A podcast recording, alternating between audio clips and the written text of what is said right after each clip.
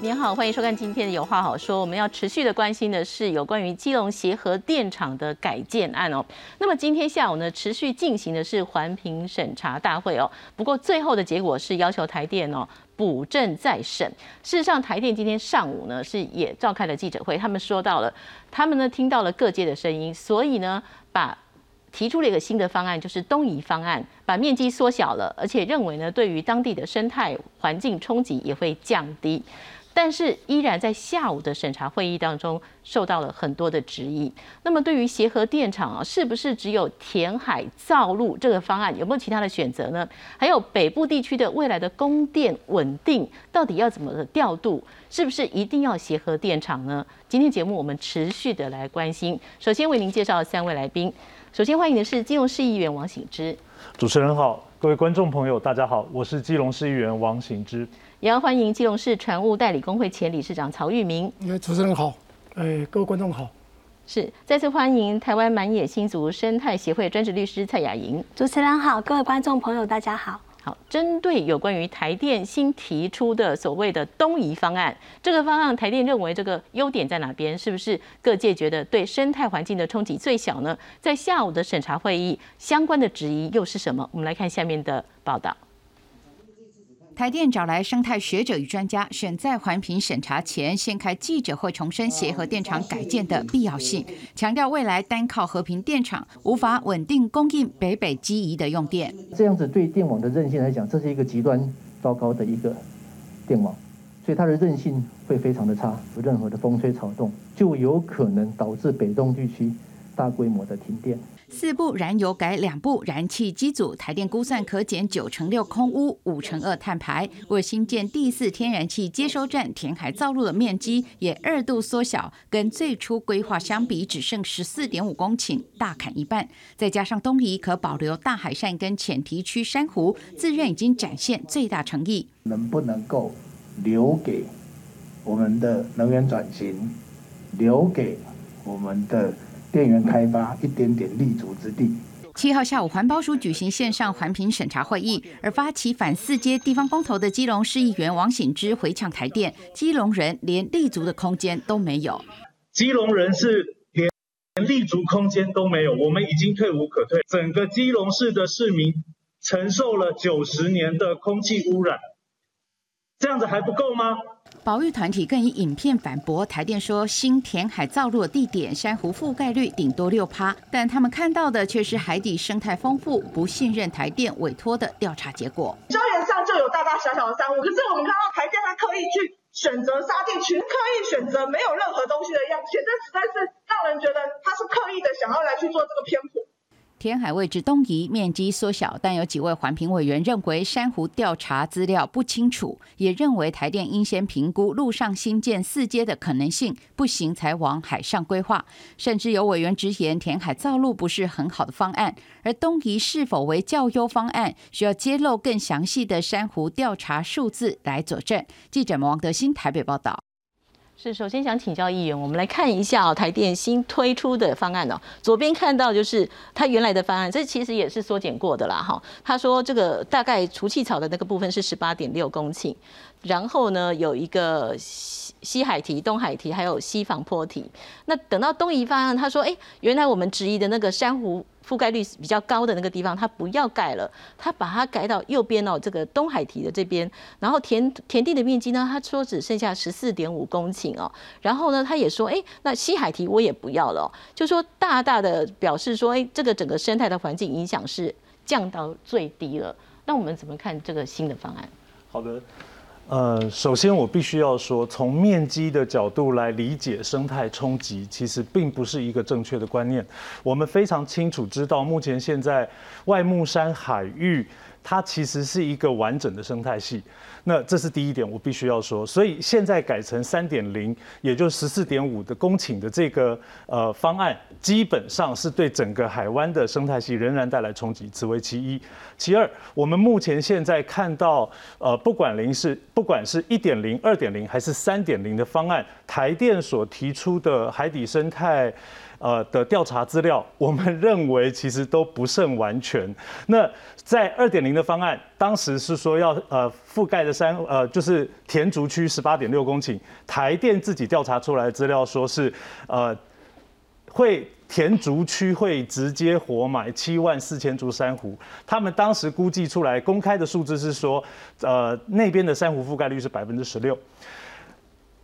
三点零的方案，他们说，呃，珊瑚覆盖率是降低到百分之六，所以呢，生态冲击会更少。但是我们自己五月份，我们自己的潜水志工，我们呃下到海里面去，然后进行了三条样样线的调查。我们所看到的结果，完全跟台电所提供出来资料是不同的。我们有拍一些影片，就是整个海下的整个珊瑚的生态的状况嘛。是的，所以我你现在就可以看到这个画面，就是说台电他选择刻意把调查资料揭露对他自己比较有利的内容，可是实际上我们看到的，在那一片海域当中，大大部分都是。呃，高纬度的轴孔珊瑚群聚，所以它某种程度其实对于整个外木山海域来说，其实就是一个海洋牧场。你看，包含这个大海扇，其实也都是非常非常清楚。我们在呃二点零的方案以及三点零的方案，我们都明确的拍到。那这个是现在三点零的方案，你可以看到的是说，呃，哦，包含我们现在拍到的各式各样不同的。呃，海阔鱼，你就会知道说那边的生态多样性其实并不如台电所说的那样，那边都是沙地，没有任何的生物。但我们现在很清楚看到，它就不是这样。这个拍的是在它所谓已经变更的呃新的十四点五公顷那边吗？呃，两边都有，两边两边都有，对，就是我们讲的二点零的方案跟三点零的方案，其实我们我们的呃下水的三条样线，我们基本上二点零、三点零我们都下去做了，所以也就是因为这些资料的提供，环评委员才会觉得，呃，台电自己在做的资料其实并不完整，然后而且做的呃提供出来的资料其实也是相对片面的，包含我们在呃三点零的方案，台电声称说三点零的方案都是沙地。可是实际上，我们自己看到的其实是沙地跟礁岩都同时有，但是台电只呈现沙地的部分，那礁岩的部分它完全没有出现。所以呢，生态多样对于生态多样性的解读，我们认为台电并没有把完整的资料提出来。第三个部分，我想再讲，台电的资料已经没有办法让人信任了。那再一个部分是说，我们目前现在看到呃国际期刊哦，海洋与海岸管理类似像这样等级非学术等级非常高的国际期刊，其实都在指出填海造地它对于海洋生态的冲击，不是只有呃。鱼类和渔产资源直接死亡或者是离开的问题而已，而是它会影响到呃整个鱼类的产卵行为。这件事情其实在亚洲的几个重要的海湾，其实都已经做过了非常清楚的调查。那我们现在认为台电说呃填竹区填下去了之后要移植珊瑚啦，要呃增加富裕啊等等等，我们认为那其实都是跟现在主流的呃研究调查其实都是背道而驰的。是我们再来看一下这个。计划一直在修哈，东移又放，东移又缩减哦。这个我们刚刚说到，原来呃上一上一个方案是十八点六公顷，填方量是三百五十万立方公尺。那么新提出的是十四点五公顷，填方量是一百九十五万立方公尺。填海的位置刚刚提到的是，原本是基隆港东防坡体以西到外木山渔港之间。那么现在说呢，西防坡堤的外侧水域也不见西海堤了。然后呢，海域生态他说了，水下五到七公尺处，珊瑚平均覆盖率是大约百分之十六。他认为会影那个时候是说会影响生态较好的前提区。那现在新的方案是说，水下七公尺处呢，珊瑚覆盖率最高是百分之六点零八，可以保留刚刚说的大海扇跟前提区的珊瑚。另外景观冲击部分，他说也减少了。本来是说外木山跟大五轮的景点冲击会较大。但是呢，现在东移方案他们认为了，因为除草已经改到那个山背之下了，所以认为说景观的冲击变小。请问一下蔡律师，看了一个新的方案，我们对台电的质疑是什么？就是第一个是，既然有新的方案，我们认为它所有的那个环评资料应该要重新做，它的范畴界定应该重新调查，因为它的一个变更，其实被填埋的地方，还有它相关的一些水文啊、地质，其实都会有一些改变。我们认为一定是要重新做调查，提出新的调查的资料。那第二个部分，他说影响变小，但是我们可以看到，其实它现在新的填埋区是位于台那个基自然海岸，就基隆的自然海岸岸，事实上只剩下百分之十三点九一。事实上比例非常的少。那四阶它现在东移方案刚好又是埋住它最后仅存的一小段自然海岸。那我们有算过，基隆的自然海岸大概只剩下两千五百九十三公尺，然后世界它现在东移方案要填埋的是三百八十公尺的自然海岸，占仅存的自然海岸的百分之十五，所以其实那个比例是很高的。然后再来是说，他说景观影响变小，可是事实上它是在那个百米瓮炮台的下方。其实前阵子百米瓮炮台的那个观光的那个中心才刚揭幕，其实它是基隆一个非常重要的一个历史景点。那你重要的历史景点，而且往外看看到基隆屿，你这个地方你却把它做一个很大的一个填海造地，然后做很多人工设施，其实那个对景观的冲击是会改变，它会改变那些历史景观。是，我们也要来听一下台电，他今天上午在呃记者会当中，他是说到这个面积缩小，而且呢整个生态冲击是比较低的。我们来看台电的说明。我们把这个填方区呢移到我们的港石内的新填方区、新田地的。那这两个地区呢，因为水深的较浅，那面积也做了最大的精简，所以呢，我们的田方区啊，从原来的十八点六公顷会降到未来的十四点五公顷。那田方的面积呢，少了大概四分之一，那田方量呢，也大概少了一半。那过去呢，我们这个方案里面呢，稍微会对海上有一些干涉，好，所以呢，这次我们把它移到我们的新田方区了以后呢，所以我们在原来田方区里面的大海扇以及这个这个呃浅堤的珊瑚呢，完全就不受影响，我们都把它保留下来了。我们比较了这两块区域里边的生态哈，它大概在七米水深的地方，从原来的十六点四三 percent 的覆盖率，珊瑚的覆盖率，我会降到。新田方区里面的六点零八 percent 的这个覆盖率，那我们调查到有珊瑚的地区都是以七米为主，那十米只有零星的一些珊瑚出现，那十五米更就是更少，那几乎都是沙地为主这样子。那在那个我们调查区域的范围里面，就是珊瑚的个体其实都还蛮小的，那大多在十五公分左右以下，那会比我们这个手机的大小还要小。对相对来说的话，浅地区的珊瑚会比那个我们调查的东夷地区的那个珊瑚还种类还要丰富许多。谢谢大家。我们再来看一下其他的专家学者怎么看这个新的动移方案了。就是中研院生物多样性中心研究员呢陈昭伦老师他说到了，水深十米新发现石珊瑚的物种，二十米也发现软珊瑚的群聚，尚待研究。外木山海域具有高纬度非礁型的珊瑚群聚，可能进一步影响近沿海的渔获量。那立法委员陈椒华他说，东移方案应该重新做环境生态调查，不能够沿用原案接续做第四次的审查。海洋大学的名誉教授他提到了初步评估万木山附近海底的地热潜力，相当于一部协和电厂的机组，从陆地钻井再打斜井大约两公里就能取得热源。希望政府可以长远的角度来看待。基隆市野鸟学会的理事长他提到了，基隆自然海岸不到百分之十四，如果在填海造陆，自然海岸占比会降到百分之十一，不符合海岸管理法自然海岸零损失的立法目的，所以应该以再生能源规划协和电厂的更新案，才能够兼顾基隆发展跟环境的永续。请问一下理事长啊，我们再看这个协和电厂的这个更新改建案哦，我们最担心的是什么？呃。我们港区的人啊，哦，我们只知道一点，就是基隆基隆港承受不起一个接收站。哦，什么接收站？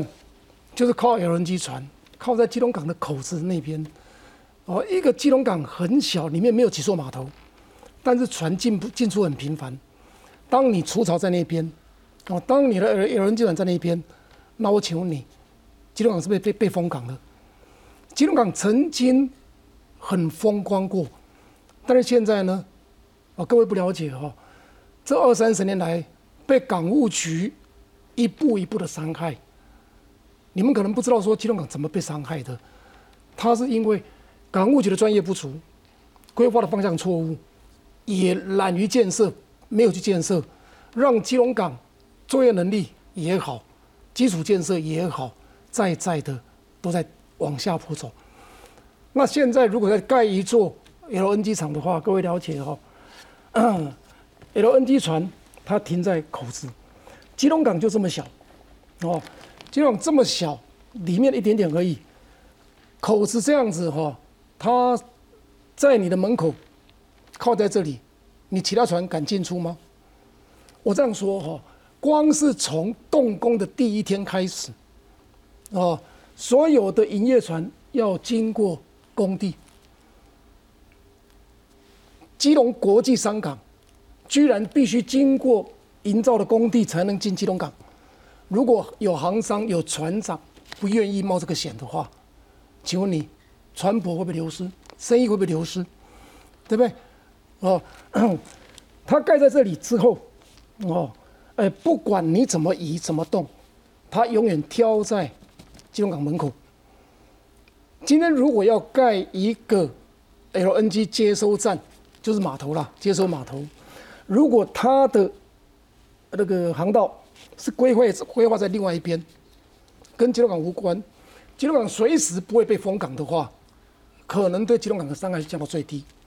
对不对？但是如果没有 LNG 接收站，如果说它需要除草，它需要怎么样，通通是设计管线迁到那边的话，那要不要接收站？根本不需要。基隆港曾经在台电提出来没多久，就把这一段这一段封掉了。刚刚主持人那个图里面就有已经填掉了。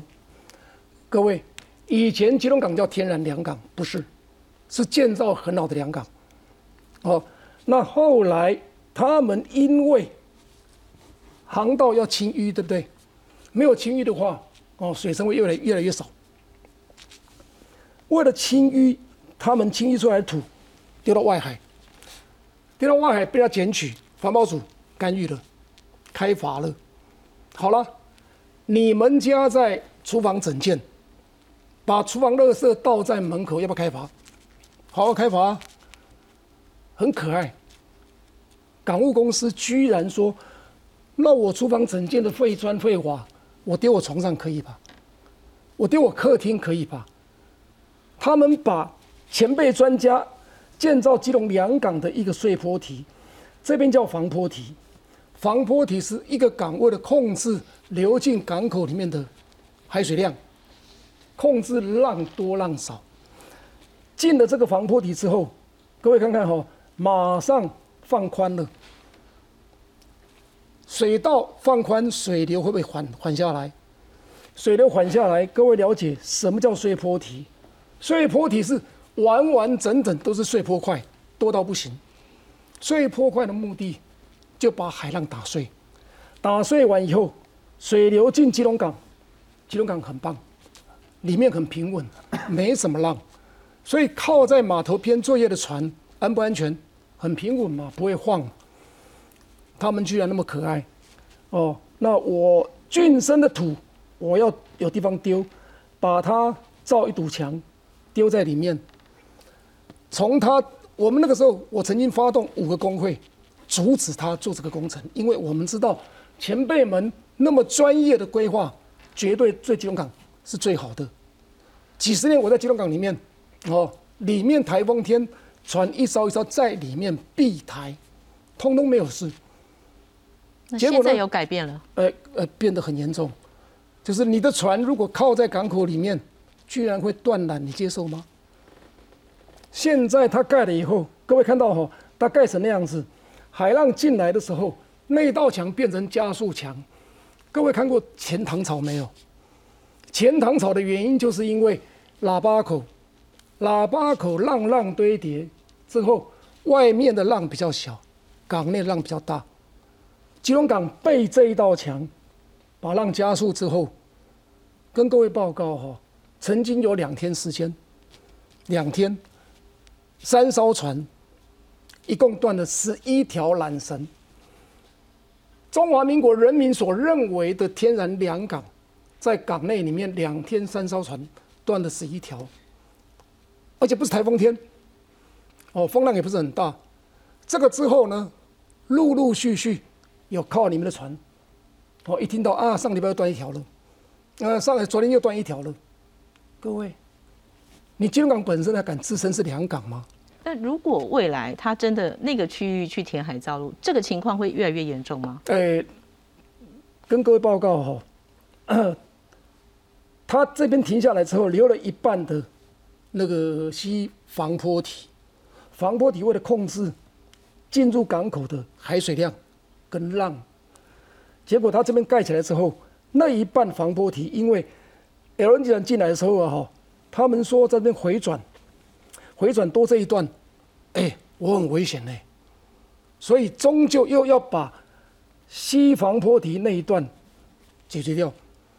所以进来的浪就直接打到加速墙。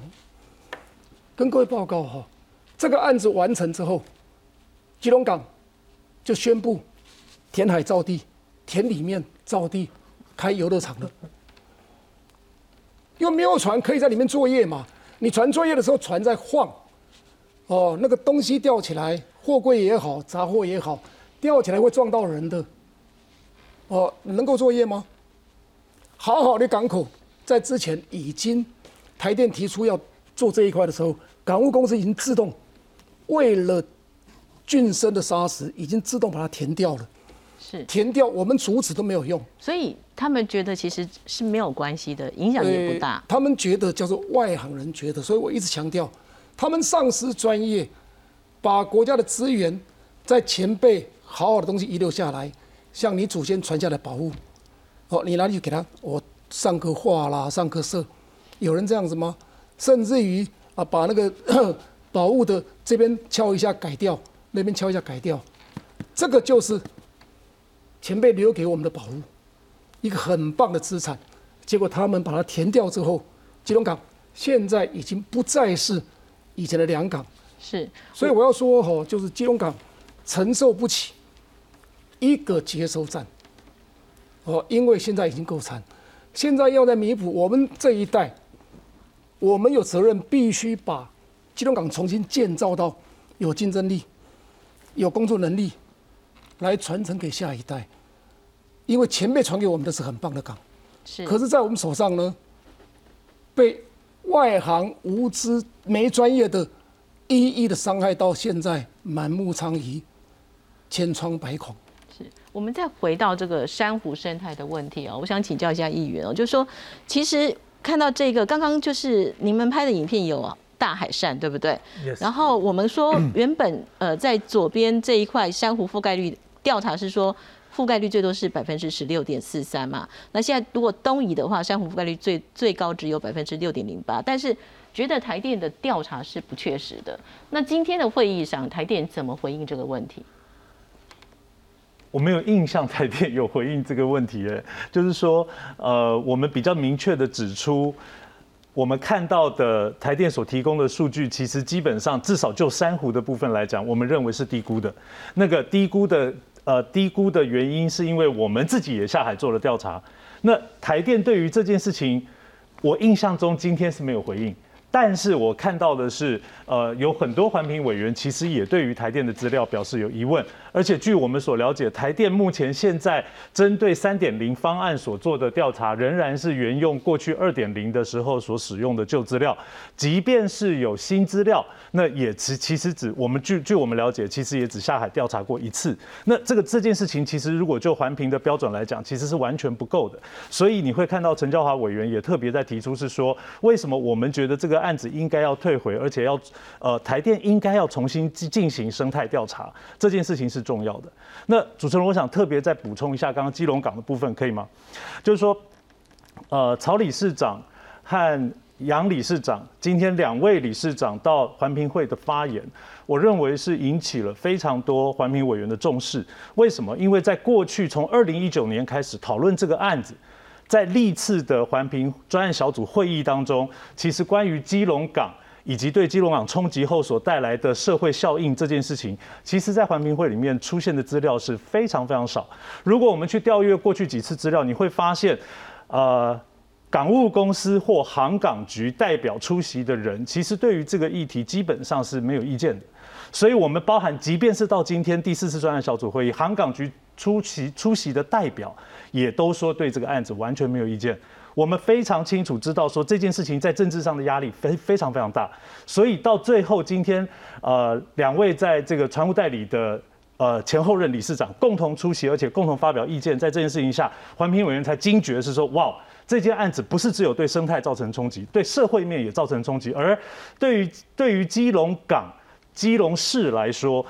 过去过去几乎就是半个世纪来，你可以看到就是唇齿相依，那是呃港好市就会兴旺。但现在看到的是说，如果呃填海造地这个工程，如刚刚呃曹理事长讲的，就是说它已经是基隆港的最后一根稻草，那么在这件事情上，其实就应该要有更仔细的评估，这是第一件事情。第二个事情是说，刚刚曹理事长比较没提到这件事情，LNG 船目前现在在国际上的规格大概是三百公尺到四百公尺之间，这个是这个是呃比较普通的规模，在这种情况之下，目前现在的呃，国际国际规范非常清楚，它在行进间，船首两海里，船尾一海里，以及左右两舷各一百五十公尺，它在行进的过程当中，它必须完全净空。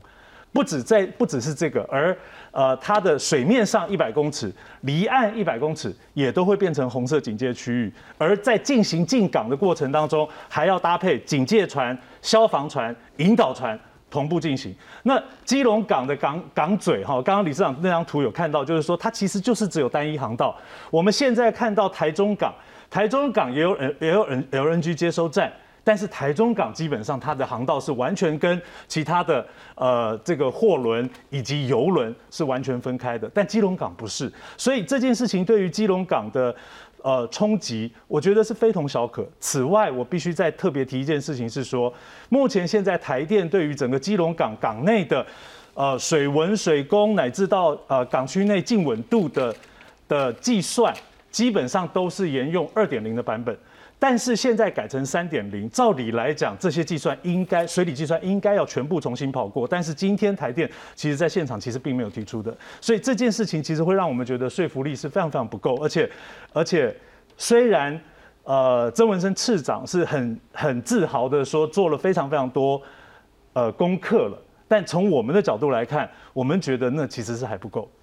是我们当然在看台电哦，今天上午的记者会，他们也持续的提醒大家哦，就台湾要经济发展，要持续的发展，在北部的电网当中哦，未来的这个改建后的协和电厂，它是占了很重要关键的一个角色。来看下面他们的说明。协和电厂攸关北东电网四百八十万人口的重要电源，同时也是北北基未来发展。这个供电稳定的重要关键，北东电网呢，它的这个辖辖区的范围呢，是包含基隆市全市、宜兰县全县，再来就是新北市的板桥区，还有台北市的中山区、大大同区以东这个这个地区。那这个地区的总人口数呢是四百八十万人。那我们预估到的二零二五年，它的用电成长呢会达到六百万千瓦。假设到了二零二五年之后，核二的机组呢全部退役，那在这个状况之下，如果协和的机组不能改为燃气机组，变成增加两百六十万千瓦的话，将只剩下和平电厂的一百三十万千瓦。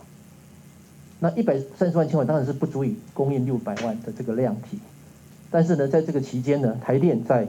北西电网这边呢做了一些电网建设，所以呢，我们北西可以融通到北东的。这个电网的安全容量呢是四百二十万千瓦，那各位可以想想看，四百二十万再加一百三十万，总计是五百五十万，但是我的需求量是六百万，所以我的缺口是五十万千瓦，因此这个五十万千瓦怎么做？当然就是我们的协和电厂必须要做更新改建。六百万如果比上一百三十万，只有和平电厂的话，它的比值是五点五比一。那这样子对电网的韧性来讲，这是一个极端糟糕的一个电网，所以它的韧性会非常的差。只要一旦有任何的风吹草动，电网上有任何的风吹草动，就有可能导致北东地区大规模的停电。是蔡律师，我们一起来看这个北北基要稳定供电哦，协和台电说是绝对的关键哦。看到了一个就是说，呃。北北基的用电中心，它分北西跟北东。现在要讲的是北东，台北市的大同中山区以东，新北市板桥区以东，基隆市跟宜兰县，四百八十万人口不能没有协和，因为呢，北西电网的挹注呢，安全上限是四百二十万千瓦，然后呢，二零二五年北东的用电需求是六百万千瓦，少了协和，北东只剩一百三十万千瓦，所以台电的说法就是真的蛮急的。嗯，可是我们其实是蛮不认同的。我现在手上拿的资料是去年经济部能源局公布的那个能源供需报告，那他今年还没有交作业，所以我们先用去年五月的资料来跟大家说明。协和这个核二厂的一号机其实早就已经停机了，那二号机是预计明年三月就会停机，那协和的三四号机跟三号机是预计后年的十二月会停机。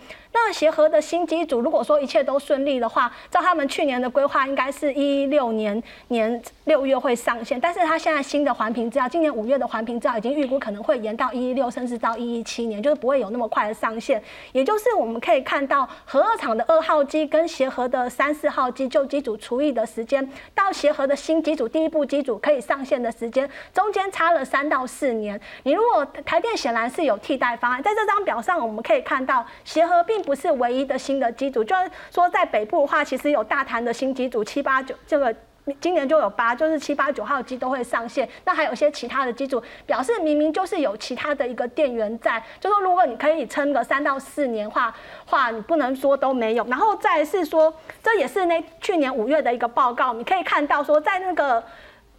核二厂二号机跟协和三四号机都除役之后，政府他自己所画出来的的饼是跟我们说，一四年到一五年它的备用容量率是十六点九跟十七点九。那我们都知道，到政府现在所定的一个目标值是十五百分之十五。所以其实，在没有协和电厂，协和电厂还没有新的机组还没有办法上线，而核二跟协和的旧机组全部都除役的时候，看起来是大于我们的需求的。那重要的是说，你要可能是说做好储能。那在我们想要讲的是，是。其实现在我们民间团体，我们反对的是只是填海造地，我们并没有反对协和电厂转型，甚至我们更期待它能够转型成再生能源，因为再生能源才是未来的趋势。如果真的重视能源安全，说不能有一天没有这个电的话，那我们可以看到，在过去的乌俄战争，我们看到到在国际局势不不稳的时候，后其实有时候会遇到说，哎，船不给，就是我们可能要跟其他的国家竞争争那些天然气的资源，或者是说就算买得到，可能它的价格非常的昂贵。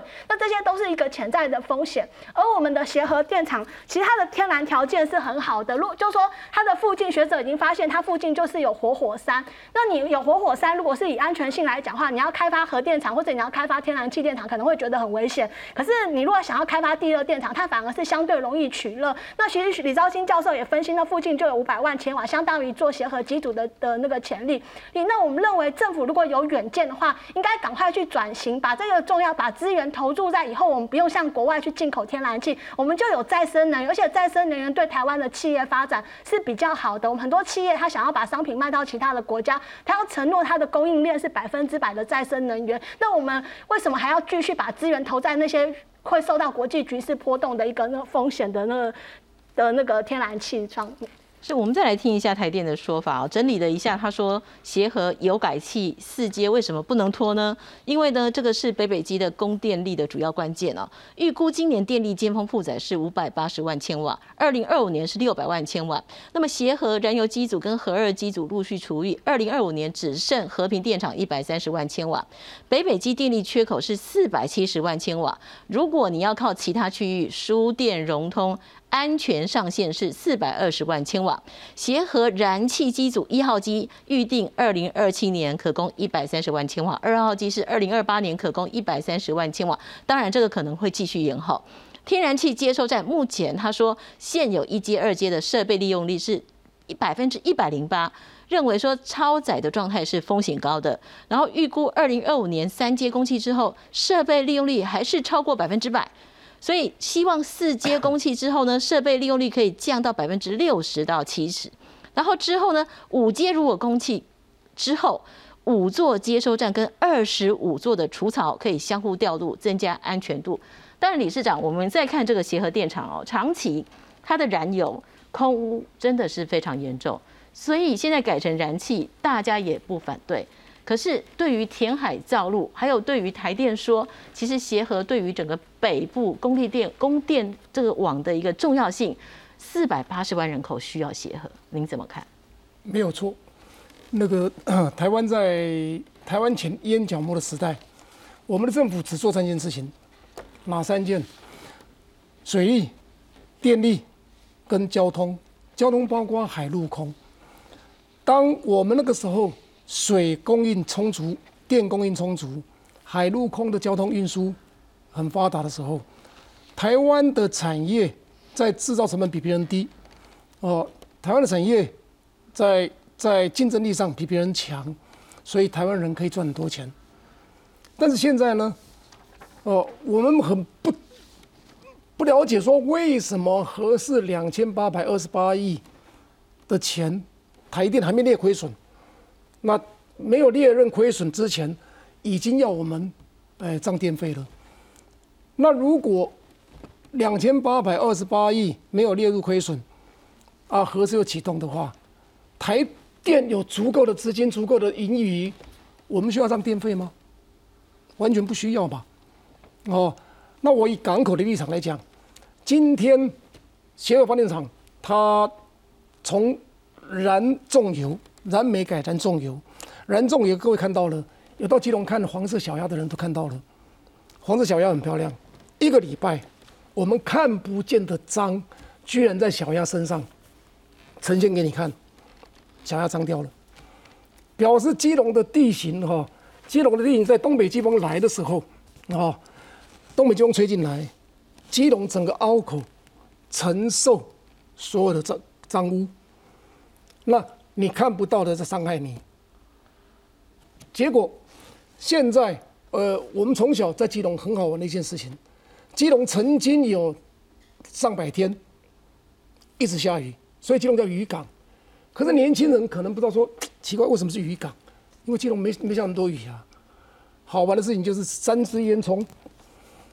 在入口把所有的云层往上推，推了之后，短距离的基隆市，哦，我们经常大年初一穿短裤、穿短穿穿短袖，呃，在路上。逛街为什么呢？不下雨，哦，所以协和发电厂在基隆来讲啊，它对基隆气候改善有，哦，而且让基隆也不会断电，很少断电，那很棒。可是现在我们看到基隆的空屋，蓝蓝色小鸭啊，黄色小鸭给我们看，看到基隆的空屋改燃气，基隆人绝对觉得比较好。你们家以前行行楼啊，行大灶行行楼啊。行个金嘛，哦，瓦斯炉，瓦斯燃烧必然有一氧化碳、二氧化碳，省不掉的。但是没有烟，没有黑烟的结果，你要不要现在燃气危险要回到烧炭？没有必要。那基隆港一样，哦，基隆港我们很很赞成你改成燃气，但是燃气我们希望的是。从别的地方地方，哦，用管线传送过来。台湾很小，住台湾的人觉得台湾很大。你到国外去过的话，你发觉台湾很小。哦，乌俄战争一开打，我们才知道说，哇，俄罗斯的油管气管一路拉到德国去，拉到德国，台湾绕一圈有余吧？对不对？各位想哈。如果你对台湾关心、重视、爱它的话，台湾全省的水库管线串联，全部串联，可不可能北部在泄洪，南部在缺水？不可能吧？对不对？如果水库的串联，那今天如果水库可以串联的话，今天的 LNG 油管，台湾建设一个 LNG 专用码头、专用港。一次可以停靠五六艘，那之后用管线输送到各地的发电厂，解决了没有？LNG 船是很危险的，对不对？哦，那 LNG 船如果集中在这一个地方，我们航运业的想法啦，你集中在一个地方，那其他用管线输送，台湾真的很小，哦，管线输送绝对做得到。是，当然台电一定会说这个困难度非常高啊。我们再来回到这个协和电厂，如果改燃气，台电说这个好处会有立即的效应是什么？本来旧的四部燃油改成新的两部燃气，空污降低了百分之九十六，然后呢碳排降低了百分之五十二，所以对于基隆人来讲，哦，协和电厂真的是大救星，改改建这件事情，我要特别特别郑重的说一下哈，就是说。基隆人，你今天如果真的去做民意调查，我猜不会有人反对从燃重油改成燃气，不会的。基隆市对于火力发电厂还不够熟悉吗？我必须要说，早在民国二十六年开始，台湾的北部火力发电厂就已经坐落在基隆市，就已经坐落在八斗子，所以。从民国二十六年一直到一直烧烧烧烧烧烧到民国七十年，整个基隆市的北部其实都笼罩在空污当中。第二，民国六十六年协和火力发电厂开始接棒，然后一路到现在。所以你如果从民国二十六年开始起算，一路到现在，基隆市承受火力发电厂的空污排放将近九十年，这是四五的四四到五个世代，那不是开玩笑的事，所以。今天如果协和火力发电厂它要从燃烧重油改成燃烧天然气，我想基隆市市民大家都会赞成。但是没不不太应该的是什么？是把重油改成燃气这件事情，一旦包裹了其他的东西，全都要基隆市市民吞下来，这是没有道理的。基隆市市民，如果你真的回过头来算用电量，基隆市市民一年的用电量。从民生用电到商业用电到工业用电到公务机关的用电，全部加起来差不多就是十四亿度以下一年。但是协和火力发电厂每一年生产的呃总电量，我们看到的哈，就是几个数字当然在变动，会因为四四四部机组或者两部机组等等，但差不多就是五十三亿度。换言之，大概有四十亿度的电都不是基隆人用。但是我们都看到空屋全部留在基隆，都电都到哪里去了？我们刚刚前面图表也看得出来，就是往其他县市去支援。这件事情如果台湾作为一个弹丸之地，区域之间相互协作跟彼此帮忙，天经地义，本来就应该，因为台湾太小了。但是如果区域之间是发展出一种剥削性的关系，那这件事情就对基隆人来说太悲情。所以为什么我会说？曾文生次长，他今天在记者会上面竟然可以说，请留给电力开发一点点立足的空间。我会说，基隆人已经退无可退。为什么？我们承受了九十年，还要我们怎么样？我们也不，我们也没有用到最大量的电。基隆市并没有，我们也愿意支援大家。污染留在基隆，我们也就承受算了。接下来新的机组如果开始运作，我们当然知道为什么需要赞成，因为。硫氧化物、氮氧化物悬浮微粒，其实相对的都会比过去少。诶，但是你回过头来看，二氧化碳的总排放量其实是过是过去的三点四倍，因为它的整个整个机组机组就是需要它就是设定要发这么多的电，也因为机组设定要发这么多的电，所以二氧化碳的总排放量它其实不减反增。好，那我现在就要回过头来说。如果基隆人愿意成为承受呃发电空污污染的县市，我们愿意承担。基隆人非常友善，发展出来的电，我们除了自己用之外，别的县市用也 OK。本来县市之间就应该相互支援，但是如果回过头来现在说，对不起，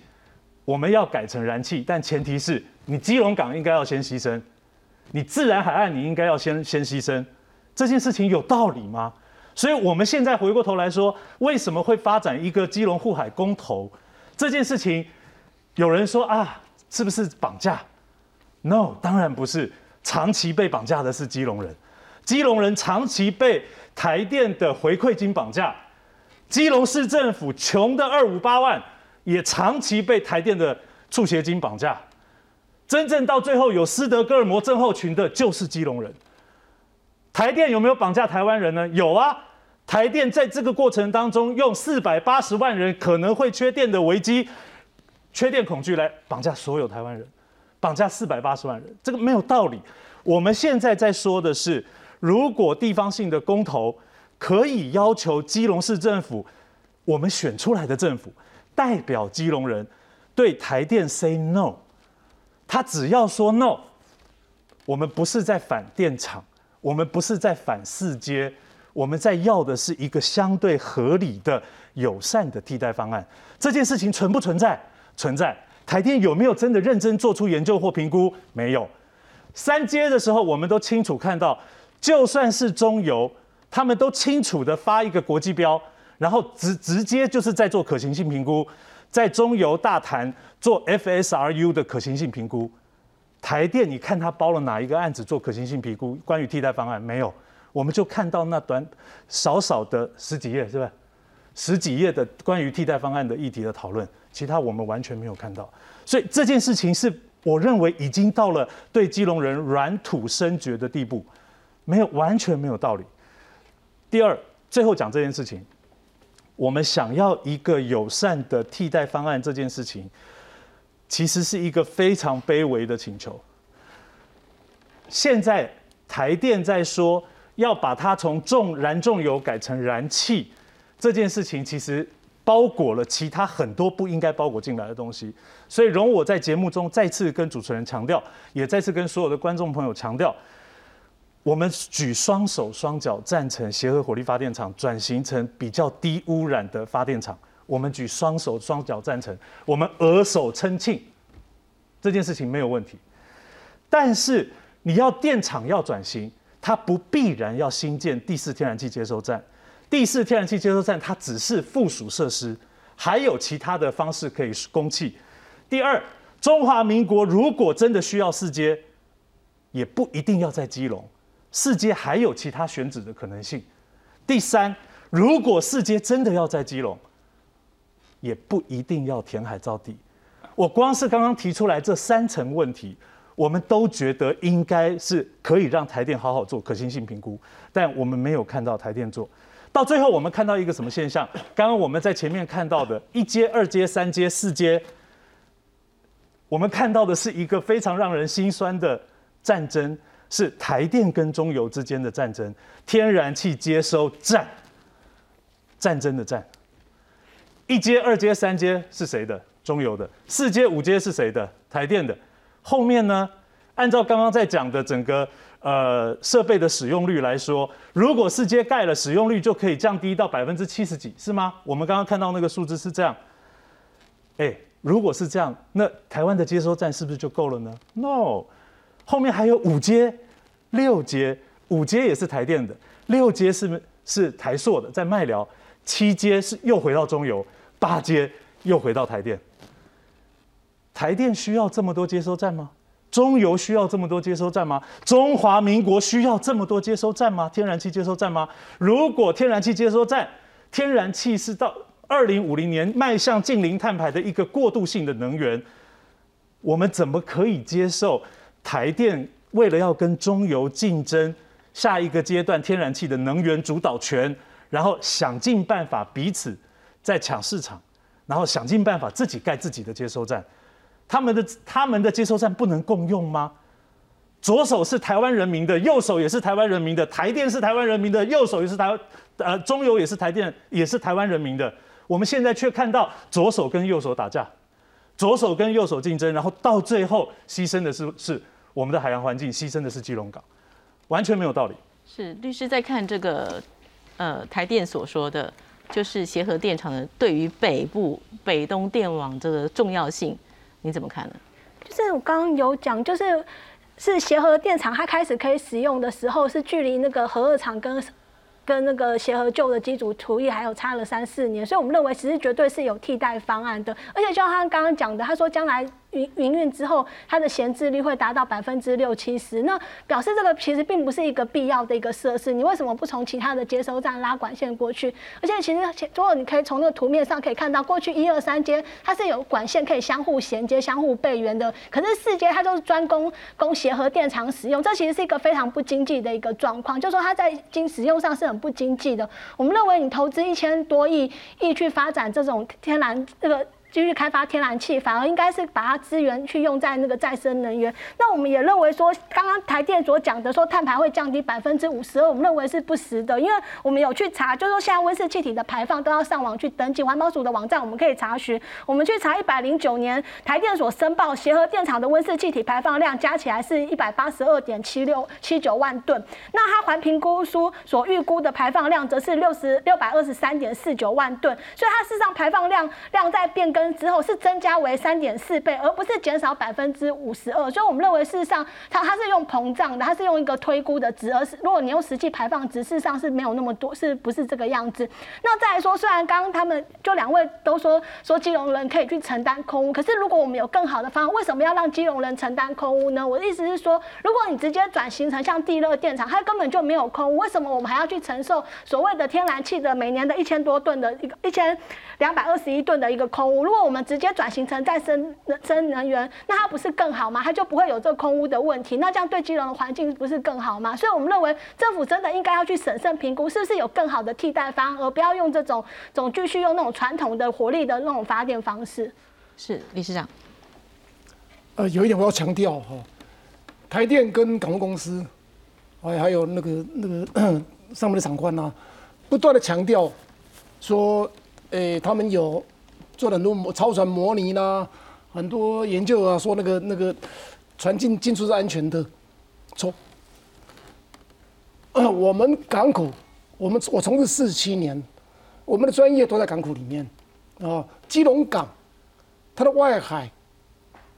风向，哦，那个气象，它变化莫测，它会通知你吗？需要你同意吗？老金融都知道啊，哈，外海说变天就变天了，哦，那他们的模拟呀、哦，那个，呃，超船模拟，告诉各位，那个是一个很低阶的，那个电动玩具、电动游戏。很低阶的，它设定在一个，呃，他们控制的数据里面，那让饮水人去去去抄看看嘛。如果你们家有大学生的话，让大学生来抄哈，抄了两天，技术会比我们大人都好。为什么呢？就是电动游戏而已嘛。哦，那那些都是设定好的数据，基隆港的数据是你设定的出来的吗？我告诉你，天天都有新鲜事，以前发生过的，哦，以后不发生的有可能，以后要发生的，以前从来没发生过的有可能，哦，所以引水人每次出去引领船呐，哈，在天候不好的时候，告诉各位，虽然他们收入很高，可是很多时候都是冒着生命危险，因为基隆港的海象真的很差，啊，所以模拟超船，我跟私下跟引水人。大家相处的时候啊，他们事实上，模拟超船，你给我钱嘛，我去抄，抄完之后我当然抄得过啊，你设定的数据绝对超超得过的，哦，可是以后谁带？对不起，我收入这么好，我我才不冒生命危险。将来 LNG 船在在这个范围内，哦，急速进来要刹车，船那么大，刹得住吗？哦，要刹车，又要在这边回转，回转的时候，他认为防波堤碍到他，要砍掉，够吗？告诉各位，不够。